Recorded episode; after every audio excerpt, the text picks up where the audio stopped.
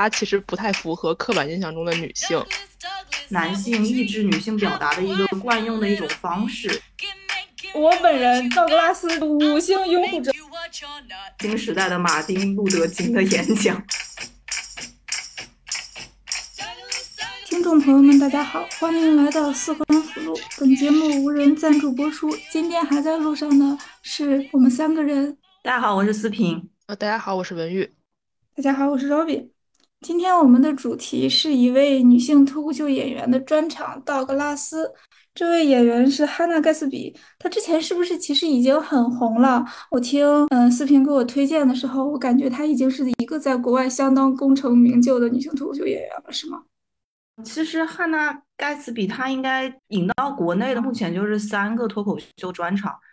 其实目前应该最红的还是她上一个，就是她那个娜娜的那个专场。因为他的娜娜那个专场是他宣布说要告别喜剧界，告别脱口秀。然后这个道格拉斯其实是可能对娜娜感兴趣的人，我这一次可能看到他就又有一个专场，就很好奇他这个专场还能做什么。可能很少有人会单纯的接触到道格拉斯，然后喜欢，一般都是先是因为娜娜感兴趣了。那我可能是比较少的一批先看到道格拉斯再看到娜娜的人，但是我觉得这样的顺序也很好。我真的也很向大家推荐，就是这样一种观看顺序。首先，我非常喜欢道格拉斯，大家可以先去看道格拉斯，然后你可以再去看娜娜，看完之后再返回来再看一遍道格拉斯，会觉得这个专场整个会给你一种非常不一样的一个感觉。嗯，而且我向别人推荐的时候，我也会先推荐道格拉斯。某种程度上，就是对我们现在人来说，你先看道格拉斯，会在这个这个表演中引起你对这个娜娜的兴趣，可能对娜娜里面的一些所谓比较 lecture，就是演讲的那些东西，好像会接受度更好一点。娜娜可能是更为出圈的，因为我是一个其实对脱口秀关注比较少的人。我在去年就看到了娜娜里面一些片段，就让我一下子记住了这个人。就她的那场演出，我觉得是，呃，她的记忆点是很不一样的，就她跟传统脱口秀演员是不一样的。但是我不知道你们是不是觉得道格拉斯他在设计上，在表演上他会更好一些，他的设计感会更强一些。道格拉斯具体他好在哪儿，我们也可以在后面再聊。我我我我是真的很喜欢他。哈娜·盖茨比是一个看起来不太一样的人。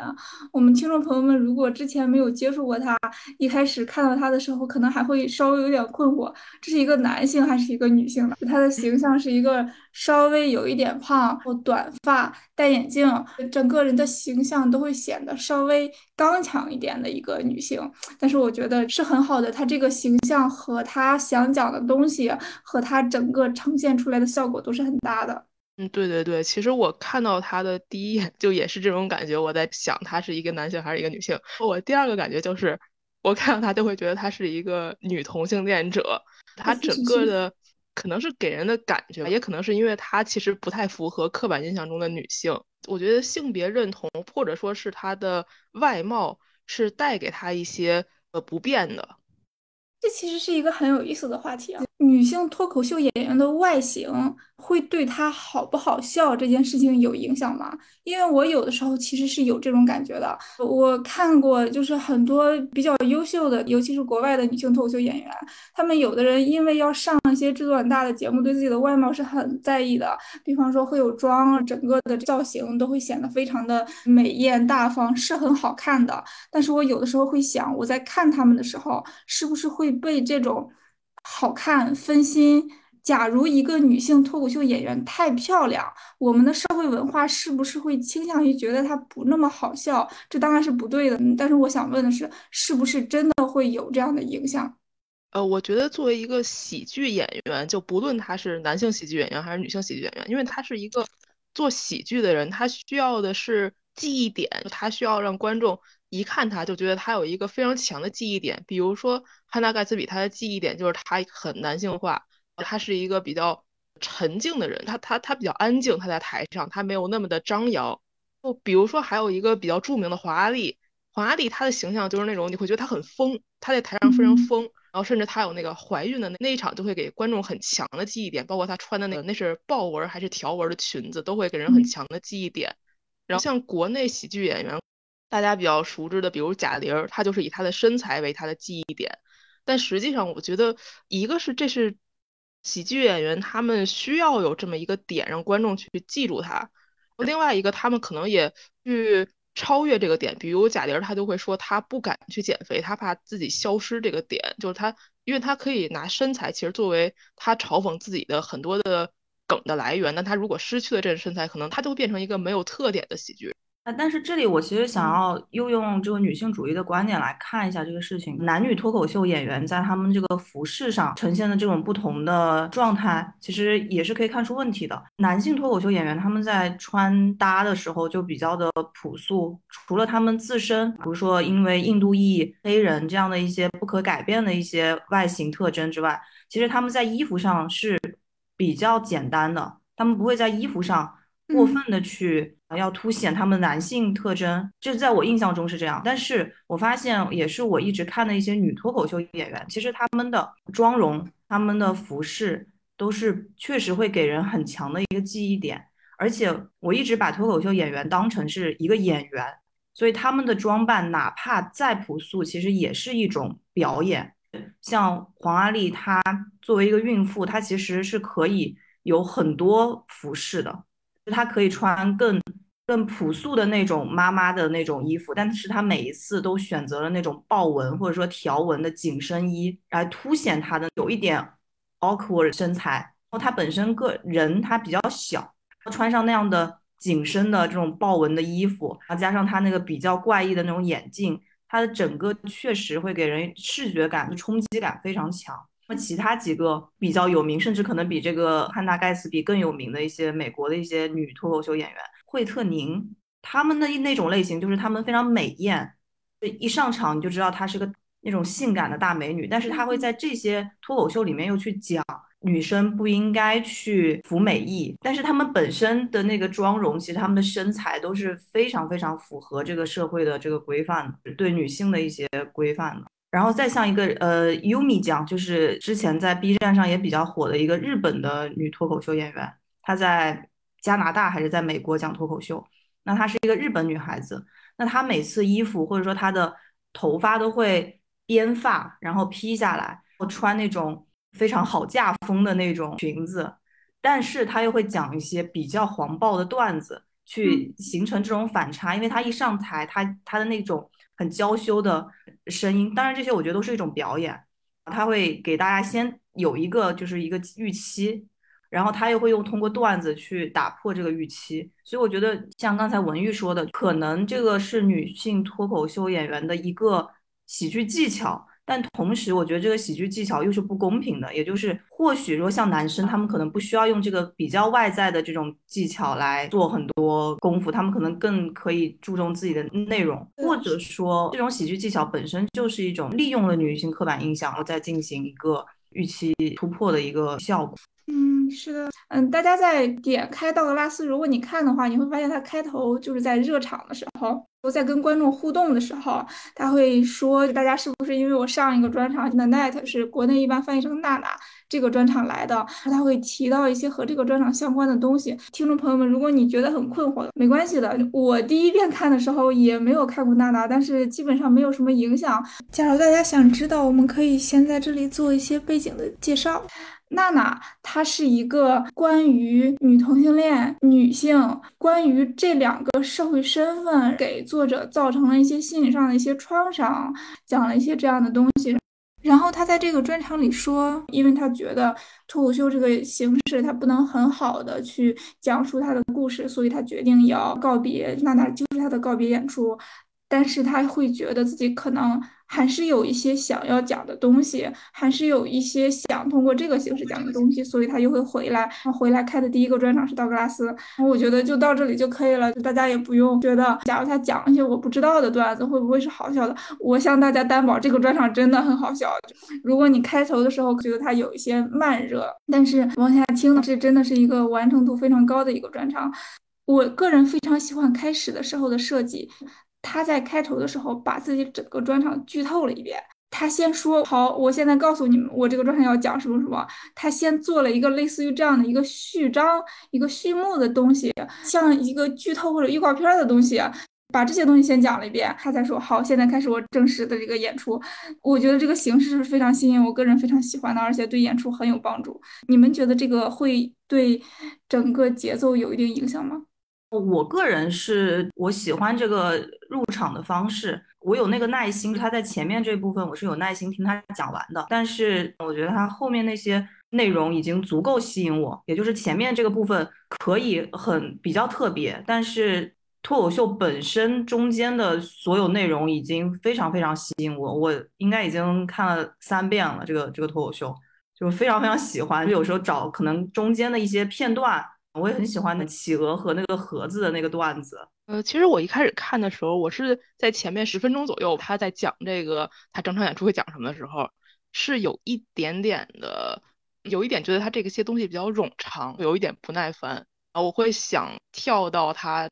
正 他真正开始的那个点。嗯，但实际上他整个的叙述里面，我觉得比较好的是他给大家预警了，或者提醒了大家他最后会做的一个动作，他最后会把话筒摔到地上。但是他作为一个自闭者，他会轻轻的把话筒放到地上。然后当他前面说了这件事的时候，当他最后在做这件事时，观众就会发出笑声，而不是呃不知所措的看着他。然后大家会发现，他果然前面预测了所有观众的反应。这个是一个很好的回扣到了前面的这个感觉上，所以其实它的这种设计，它有点实验性质，因为它其实会让我想到《悲剧的诞生》那个书上写，就是一些戏剧，它会首先把剧情告诉各位观众，然后各位观众他在知道剧情的情况下，再去看这个戏剧，他会有不同的感觉，它不是一种猜测性的，我并不需要猜。你的下一部戏剧会发生到哪一步？我只需要去感受，我只需要在我知道这个剧情如何走向的时候，去全身心的感受你的表演。就他可能是去实验了一种这种方式，他让大家不必去疑惑他下一步会演到哪儿，而只是去在每一步的时候都心里有预期，他要演这个，那我要。好好的听他要怎么去表演这个点，但是我并不能说很武断的说这个到底是很精彩或者是很一般，我不能去做这样一个评判。就是很精彩，他真的就是很精彩，真的。我本我本人道格拉斯五星拥护者，我来给大家讲一讲这个东西为什么好。这个东西真的真的超级好。一个是我觉得和刚刚文玉说的那个扔麦的那个是一致的，一个是他在前面剧透了之后。他在后边讲每一个段子，真的，这个专场的每一个段子都会有一种 callback 式的这种笑点在。他后边的那段子本身可能已经是很好笑的了，就在这个 callback 的基础上，又给他又加了一层笑点，他给这个笑的这个形式又加了一层。这是第一个，他为什么会好的一个点。第二个是，我觉得是一个涉及到脱口秀作为一种艺术它的本质的一个东西。我们去看一些脱口秀演出，包括我们在网上。看那种脱口秀大会之类的那种东西，我觉得线下的话可能更明显一些。你看完了，你会觉得你跟这个演员很熟悉。我知道他生活中在经历什么，我知道他是怎么想一个问题的，我知道他喜欢什么。我觉得我好像像一个朋友一样熟悉这个演员，而且如果我喜欢刚刚这个演出，我会觉得我发自内心的真的有点认同他，因为他说的一些东西的时候我在笑，这就是我好像。短暂的和台上的这个人建立了一种很真诚的关系一样，我觉得这是一个脱口秀这个东西非常重要的一个点，这就是我们之间产生了一种共同的一个经验。道格拉斯前边的这个剧透，他慢慢的和观众建立了我们的一个共同的一个经验，你在不知不觉中已经和台上的这个人有了一种这样的关系，你在往后的经历所有的笑点的时候，你都和台上的这个演员去。返回到自己原来的这个经验里，所以我觉得就是这真的是一个涉及脱口秀这个东西，我为什么能接受，我为什么想看的一个东西。尤其是其他脱口秀演员很多可能是不太敢这么干的，他敢于去这么做了，我会觉得这个东西真的是又新颖又很有深度，而且作为一个艺术作品，它是更完整的。我真的在各种意义上，我觉得汉娜·盖茨比像一个艺术家。我觉得汉娜·盖茨比她最厉害的就是她的文本写作能力非常非常强。她是一个有很强的写作能力的一个人。她的文本是我觉得拿来作为一个文字稿都会是一个非常强的一个作品。就它不仅是一个口语化的一个脱口秀的表达，它里面有非常精细的结构。就像这个，因为我觉得 callback 是汉娜·盖茨比非常非常喜欢的一个喜剧。技巧，他在这个大的形式上，他用了一个前面有一个这样的剧透，对应整个后期这样有个 callback，然后它里面其实有非常多小的点，它也在不断不断的 callback。一个比较有意思的问题是，汉娜·盖茨比的评价里，很多人包括他自己会说他的专场像一个 lecture，像一个讲座，或者说有的时候像一个 TED Talk。大家会觉得这个东西会对好不好笑有影响吗？首先，我觉得其实汉娜盖茨比的这个脱口秀给我有两个突破的，一个就是其实脱口秀这个形式和 lecture 和之前还有说的是独角戏，还有像 TED 的话，TED 的话就其实就是演讲嘛，lecture。还有一个是比如说一个演员的这种独白的这种戏之间的区别，我觉得这种区别就是一种非常男性思维的东西，男性非常喜欢把所有东西。我说，小说是小说，长篇小说是长篇小说，短篇小说是短篇小说，散文是散文，它会区分的非常的明显。但是女性思维或者是艺术，我觉得这些东西是没有那么强的分界的。比如说，我们其实，在文学创作的时候，也会遇到这样的问题。他们会说，你这个小说写起来好像不大像小说，有点像散文，写的很好，但是它不像小说。这个就会给女性创作者一个很大的困惑。其实，他这个东西，只要有人看，只要他写的是好的，情感真挚的，或者说技巧是高超的，那其实它就是一个很好的艺术作品。那么放到脱口秀也是，只要他的这个演出是成立的，我觉得。真正要去计较它这个东西是不是脱口秀，我觉得是没有太大的意义的。我觉得这个反而就是一个男性抑制女性表达的一个惯用的一种方式。就像之前杨笠的这个脱口秀也有池子，比如说男性脱口秀演员会说杨笠这个不是脱口秀，谁在定义是不是？而这经常都是由。男性去对女性的这个表演进行定义，我们很少会看到女性对男性的东西说这是不是小说？《追忆似水年华》算不算小说？因为男性写出来了，我们就会把它包容到这个大家庭中。你如果他有所突破，我们会觉得他是在这个形式上做了突破；但是在女性身上，我们就会说他不符合这个标准。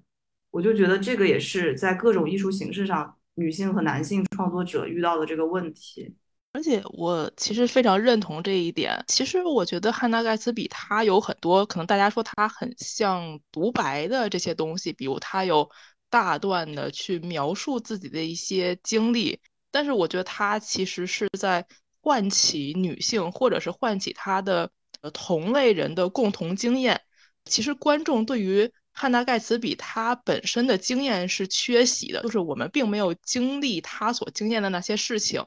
而汉娜·盖茨比如果想让观众去体会到他的一个经历，他的这一步，我觉得是做的非常好的。他用很多的我们说独白也好啊，什么呃演讲的形式也好，他使得他个人的经验变成了全场观众的共有经验，并且大家能够从这个共有的经验里面去感受到他所感受到的情绪。其实我觉得汉娜·盖茨比他个人是一个。我很难预测，尤其是我在看道格拉斯的时候，我都会被意料之外的情绪带动起来。而我能够被带动起来，其实是因为他的叙述使我进入到了他前面的一个状态里面。是的，是的，我真的非常推荐这个道格拉斯给听众，因为刚刚听了文玉讲了之后，我也是觉得他这个文本真的可解读的东西太多了，可以再反复的看他为什么，因为他这个文本就非常的精巧，可以去。挖掘的东西很多，我觉得他就是因为前面铺垫的给到的情绪非常的复杂丰富，所以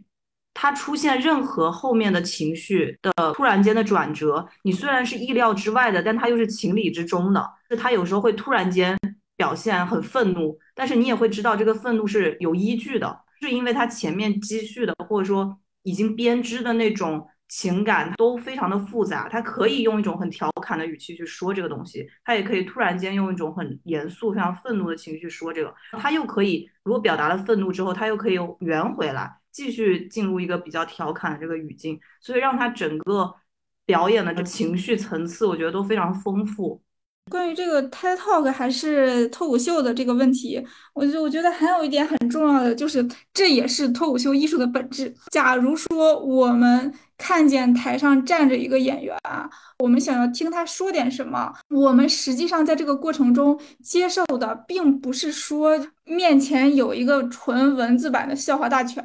用什么喜马拉雅或者说听书的这种方式纯给你放一遍。不可能是这样的。就假如说我们觉得我们去听脱口秀，我们听的是段子的话，那和我用喜马拉雅放一本笑话大全，它的区别在哪儿呢？区别在于我是在听一个活生生的人，听他去表达，而且我是愿意去听这个东西的。说实话，就是我们买一个演员的票，尤其是他的专场的票，我们必然知道他会给我带来什么样的段子。就像汉娜·盖茨比，他会讲性别，讲就是他对很多事情的理解，我会知道一个人他。表达中的世界，他看待问题是什么样子的？在这个层面上，TED Talk 就是他所有演出的一部分。像就是我们刚刚说，他的盖茨比，他很会控制情绪，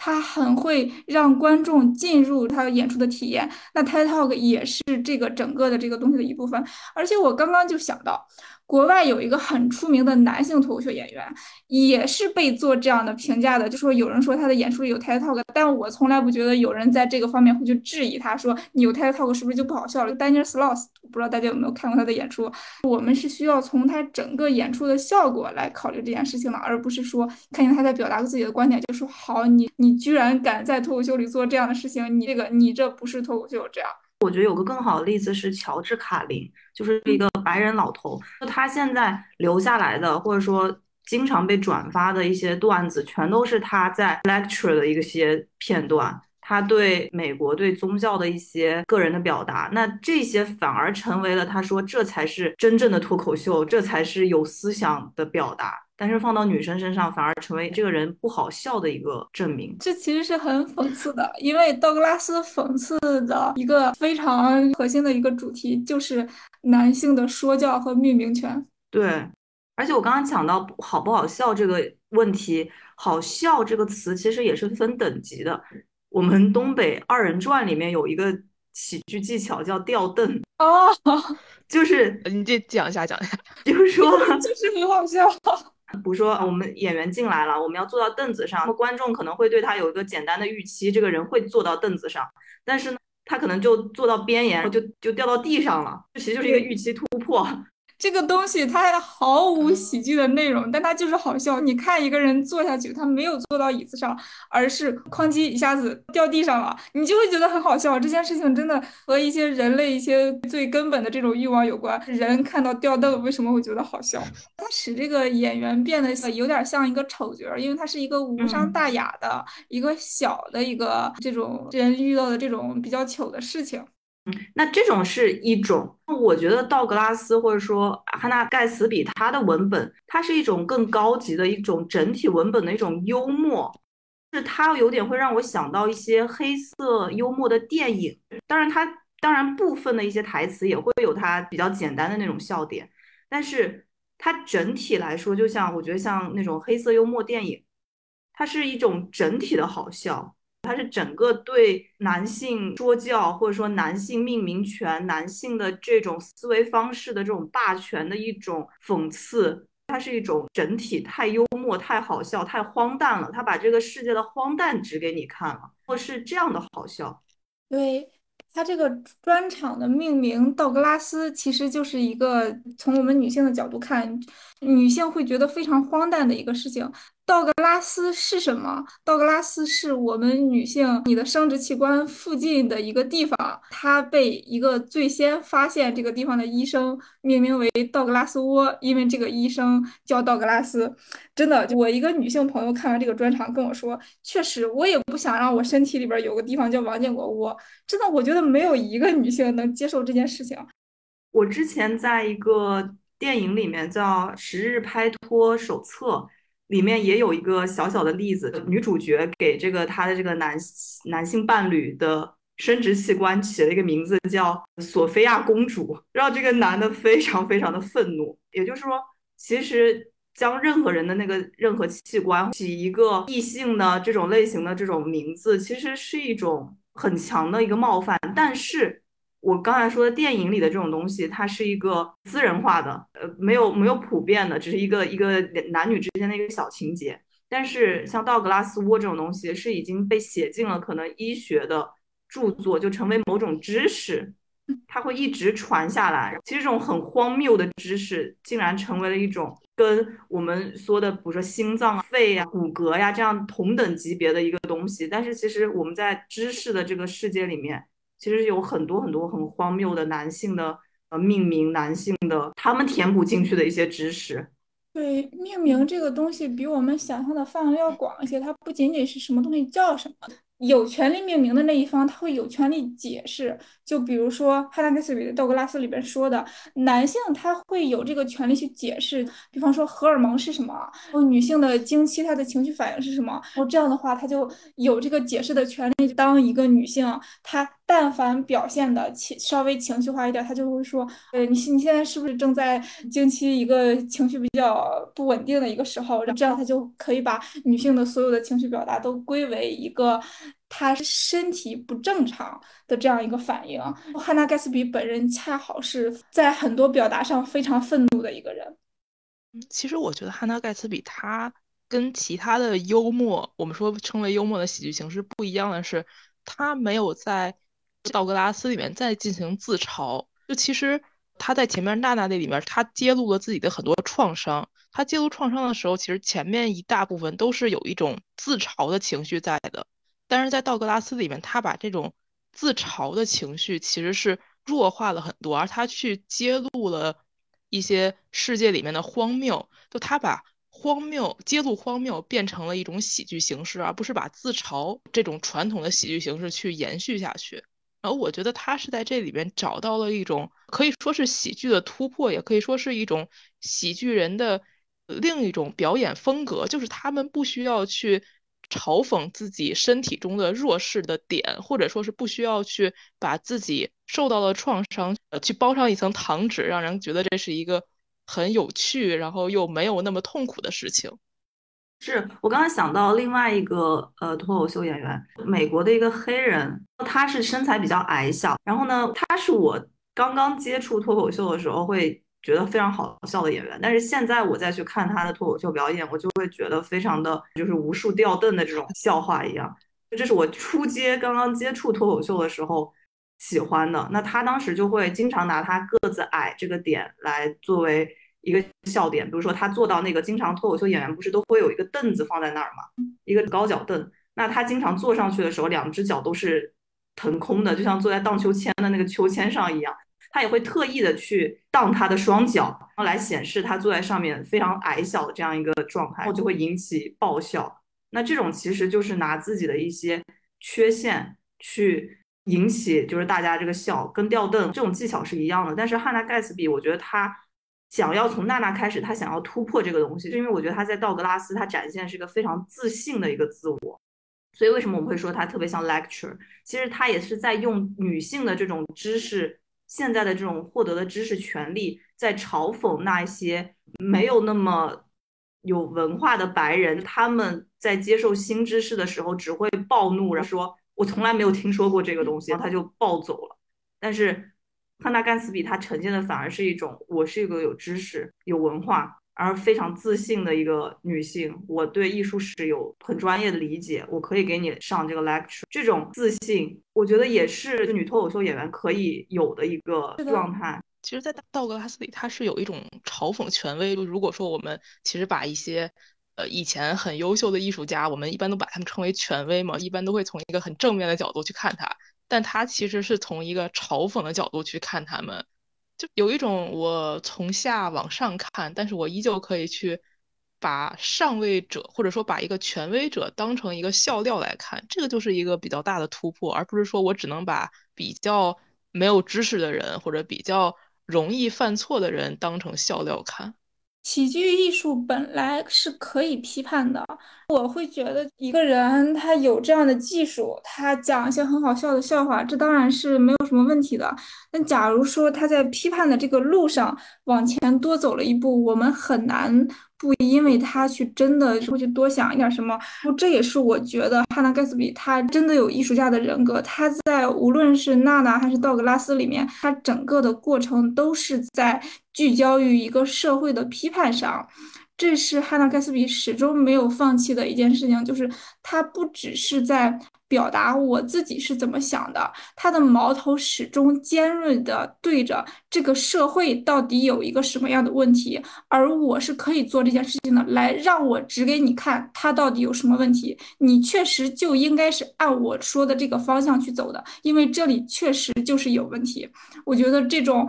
这种尖锐的。锋利的批判性和他的这种自信的、强大的、powerful 的人格，真的也很为他的表演加分。我们现在可以为听众朋友们补充最后一个，你在看这个演出之前可能需要知道的一个小的一个点，他会讲一个关于路易 C K 的一个段子。这个东西为什么是好笑的？如果大家之前没有了解过这个人，可能就是你需要知道一个小新闻。路易 C K 首先他是国外一个非常出名、地位非常高的一个男性脱口秀演员，但他这几年出名主要是因为他性骚扰。有五位女性，我不知道在这个事情爆出来之后，是不是还会有更多的人站出来表示。但是至少在控告他的时候，有五位女性站出来表示，路易 C K 曾经邀请他们去一些相对私密的地方，比方说他的酒店房间之类的。然后当他们进去之后，路易 C K 就开始提到自己的男性器官，并且这件事情最后的发展就会变成路易 C K 裸体在他们面前做一些，我该怎么形容这件事情？做一些行为艺术，对，做一些自我满足的事情。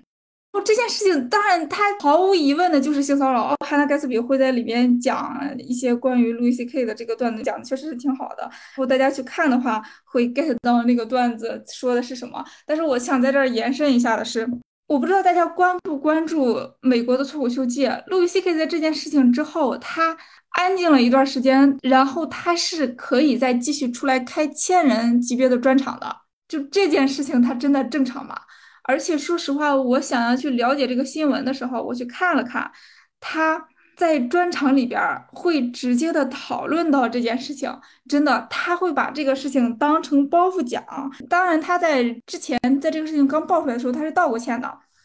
但是在他的专场里，他好像表现的很困惑，就是他觉得他征求那些女性的同意了，他问他们，我是否可以做这件事情呢？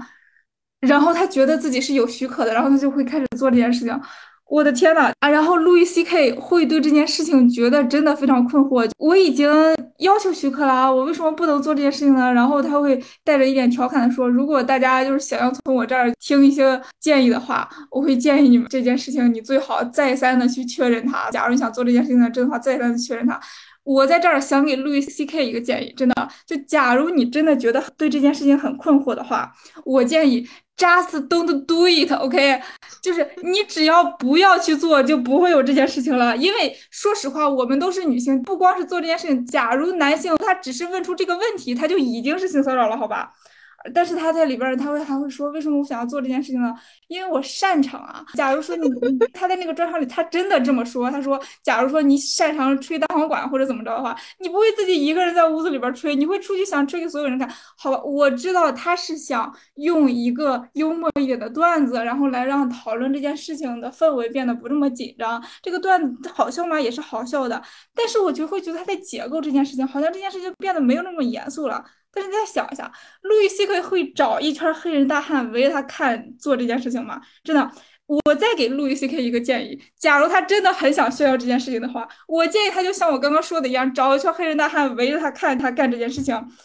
这就是像我刚刚说的一样，同样没有人会控告他性骚扰。好的，以上是我对路易 C K 的一些真诚建议。而且我觉得我有一个非常积极的一个期待，我觉得在将来。路易 C K 这样的对自己这些行为的调侃和狡辩是会被历史时代嘲笑的。就我们把目光放到未来，他的这种对自己行为的这种解构，其实是非常的糟糕低级的。将来的人不会觉得这个好笑的，因为我们目前的这个整个文化氛围。我们对这样的行为还有这种容忍度，但是到未来，我觉得女性代表了未来的这个方向。道格拉斯他的批判精神，它里面蕴含的对男性思维的这种审视，是更符合时代的走向的。那路易 C K 的这种对性骚扰这件事情，就是还是没有足够重视，这样的调侃将来是会被淘汰的。其实我甚至觉得他的这种。狡辩调侃啊，也是一个笑料。这个在我们看来就是一个他像小丑一样，他去为自己的一个丑事再包一层也不怎么好看的东西。怎么说？其实他一开始这个丑事就就是一个性骚扰。他如果说他确认这是一个性骚扰，他就是到这一步就停止了。但是他的狡辩就让人看到了，这不光是一个性骚扰，而是一个他的思维的匮乏。而是一个他可能大脑空空，只有这么一件事情，就他完全把他大脑里面只有这一件事情表现出来，这个就是一个可以作为笑料的东西。其实，在嘲笑的时候，就不光是说嘲笑他们做的事情。而是说嘲笑一种他做完这个事情之后，他的思维为什么会不使他做这件事情？本身这就是一个很好笑的东西。对这个，我觉得应该是可笑，就是一种荒谬的可笑。我觉得道格拉斯还有一个非常吸引我的点是，我觉得他又比很多女性脱口秀演员在讲女性思维和男性思维不同的是。在有一些女生去女女脱口秀演员去讲男生思维、女生思维不一样的时候，她其实还是在刻板印象中去说生是怎么想的，男生是怎么想的。但是我觉得汉娜盖茨比他厉害的是，他真的有非常高的一个内省的一个本事，或者说我不知道这跟他学艺术史这种学术功底是不是有关系，就他可以把这种男性思维和女性思维的区分上升到一个。正常和不正常思维，也就是他拿自己这个自闭症这个事情把它联系起来，自闭症患者的思维和所谓正常人的思维，他给大家展示了。他作为一个自闭症者的思维方式，也就是以这个企鹅和这个盒子之间的关系来作为例子，说我和盒子是什么关系？我可不可以吃掉这个盒子？那么在课堂里面，正常所谓正常人的思维是在学习介词怎么使用，企鹅在盒子的里面，还是企鹅在盒子的旁边？企鹅在盒子的上面、下面？他可能学的是一些 on、side 啊这样的介词。但是当汉娜盖茨比听到我和企鹅之间的关系的时候，他会想，我如果吃了一口这个盒子，那么我的身体里面是不是具有盒子的成分？那他的这样的思维方式非常生动形象的给我们就是展示了一个所谓我们认为不正常的、有病的这样的人群，他们的思维方式其实是非常自足和非常有趣。有一种 beauty 在里面的，那么把这样的自闭症患者的思维和正常人的思维对应到女性的思维和男性的思维，其实是一样的道理。也就是男性一直认为女性的很多思维其实是不正常的，是荷尔蒙促使的，等等等等，只是因为他们不了解。如果你真的愿意去了解女性思维，里面的 beauty，它其实根本不存在正常不正常，或者说不存在男性思维或女性思维。所以我觉得他把一个好像是性别对立的一个升到一个更加开阔的一个视野，更加深刻的一个根源，也就是男性他并不是男性，而是他是主流，他是权威，他是所谓的正常知识、权利的那一个思维。他把他不了解的意志的东西全都归于不正常，归于女性。我觉得这个是。让他的整个这个表达节目让我觉得更深刻、更高级的一个原因。其实我之前听一些脑科学的讲座，他们说男性思维都是比较直接的，就比较单通道的。比如说我有什么目的，我有什么方法，我直接走到那个方法里面，就是一个非常结果导向的思维。但可能女性思维它的连接就会更多。就比如说我会思考这件事情它的周围的关系，就其实就。当我说到一个问题的时候，可能有一部分人，我们说是主流权威或者是正常的人，一个问题，他们会以一种习惯性的或者说是大众普遍的想法去想到这个问题的答案。但是其实就是会有一部分人，他会想到说借这个问题，他会发散很多，它的发散性很好。但是因为这个发散性，所以大家总会觉得他们是不正常，或者是找不到这个要点的。但实际上，这种发散性它是需要被看到，或者说需要被承认的。我们刚刚聊了很多道格拉斯里他的一些叙述方式，我们会把他和哈纳盖茨比的另外一个专场做对比。那我们现在还是要面临这个问题啊，哈纳盖茨比最出名的两个专场，道格拉斯和娜娜，谁更好？我个人会坚决的投道格拉斯一票。我会觉得娜娜是一个非常接近他本人的一个表达。看完之后，我会非常非常喜欢汉娜·盖茨比本人。但假如说我们这期是围绕着一个作品来讨论作品好不好的话，我会觉得道格拉斯是一个整体的艺术水平都更高的一个专场。我也投道格拉斯，因为我的感受是。可能我觉得我跟 Robin 是差不多的，就道格拉斯对我来说，我有更多可以解读的内容。我为什么会一而再再而三的去看它？就是它很多东西都可以让我又发现一些新意，我觉得是有趣的。但是娜娜，我打了五星，我觉得非常优秀。我看完之后，我觉得就像新时代的马丁路德金的 演讲，他给我的那一种冲击和震撼也是非常深刻的。我也觉得这场表演非常的优秀。但我还是会更喜欢娜娜，但是我我确实是也很赞同罗宾和思平说的，道格拉斯里面他的艺术结构啊，它很精巧，他的解读东西也很多，但是我会觉得跟娜娜这个本身这场演出更为亲近，他把很日常的东西就说得很清楚，而就像刚才说的，其实他像一个马丁路德金的新的新的演讲，他会给人很大的震撼，就会给人一个。启迪，所以大家可能说他会像 TED 演讲，是因为他可能启发性更强，这个演出会更震撼我。就是从这个震撼的感觉上来说，其实娜娜最后提到一个很重要的问题：我们重要的不是观点，重要是故事。我们需要去重新讲述故事，去看到故事里面那些人与人之间的连接，就是去看到故事的背后的一面，或者是从多方位来看到故事。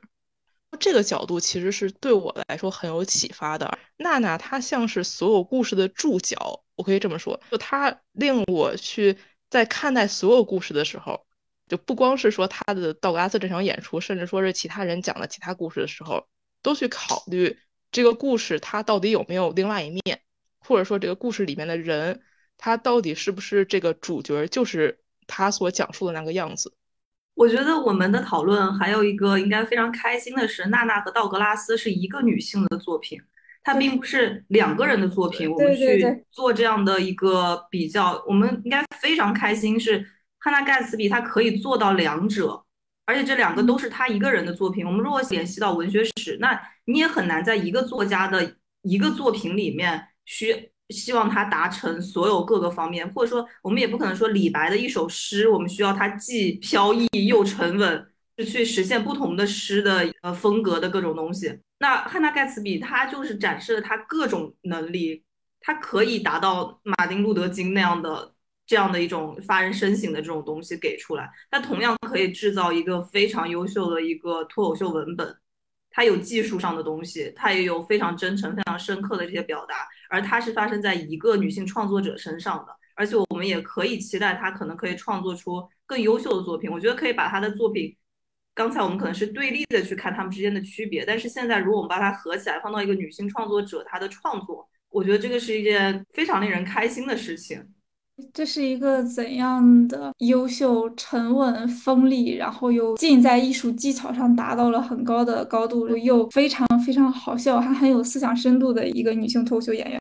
这就是艺术家，朋友们。对对对对对，所以我们可以把它当成像一个人的全集一样，他有这样一系列的这样脱口秀的品，我们就是可以整体的去看它，向下册一本书的上下册去去阅读它。我也很高兴，道格拉斯是他第二部，就是他其实其实是从娜娜的这种状态到了道格拉斯的这种状态，能够从里面其实看到他有一种跟自我逐渐和解的轨迹在里面。因为他在娜娜里面也提到，他可能前面十几年一直在自嘲，在娜娜这一部作品里面，他发现了这种自嘲是无济于事的，是不能缓解他的伤痛的。而我们看到，在道格拉斯里面，他那个状态，他把他的学识啊、伤痛啊都结合起来，他把它作为了一种开创性的力量。他没有继续在对内攻击自我，他没有再去说自我的任何的贬低的问题，而是去把这个目光转向了外面，而去把这种比如说他之前受到的创伤变成了一种更新的对外反抗的力量。我忘记在哪一场里面，他说一个女性她重塑自己之后是最强大的。我觉得她从娜娜到这个道格拉斯就完成了这个过程。娜娜那场演出，其实她本身是澳大利亚一个不那么知名的一个脱口秀演员，所以她其实出了娜娜这个专场之后，才把她推向了全世界知名度最高的女脱口秀演员之一。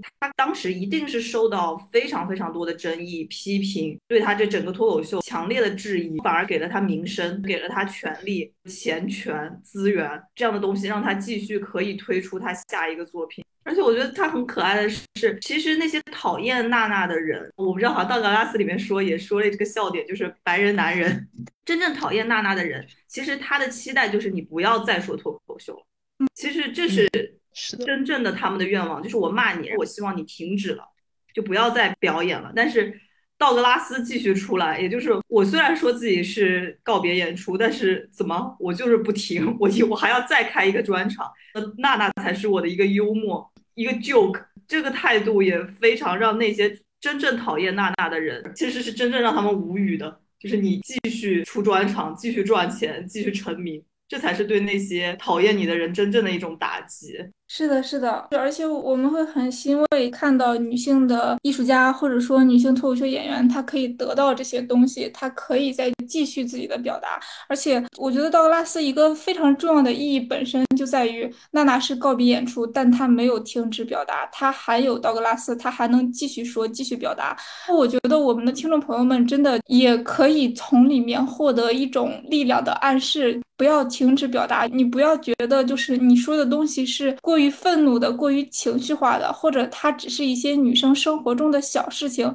它是不值得说的，它是太琐碎的。不要这样觉得，每一件事情都是值得表达的，你的每一个想法都是值得被说出来的。而且，我说实话。如果路易 C K 那种事情都可以放在脱口秀专场里面去表达，你的事情有什么不能说的？真的，如果每个女性都可以延续一个到达道格拉斯的心路历程，那我们的女性表达也会丰富很多。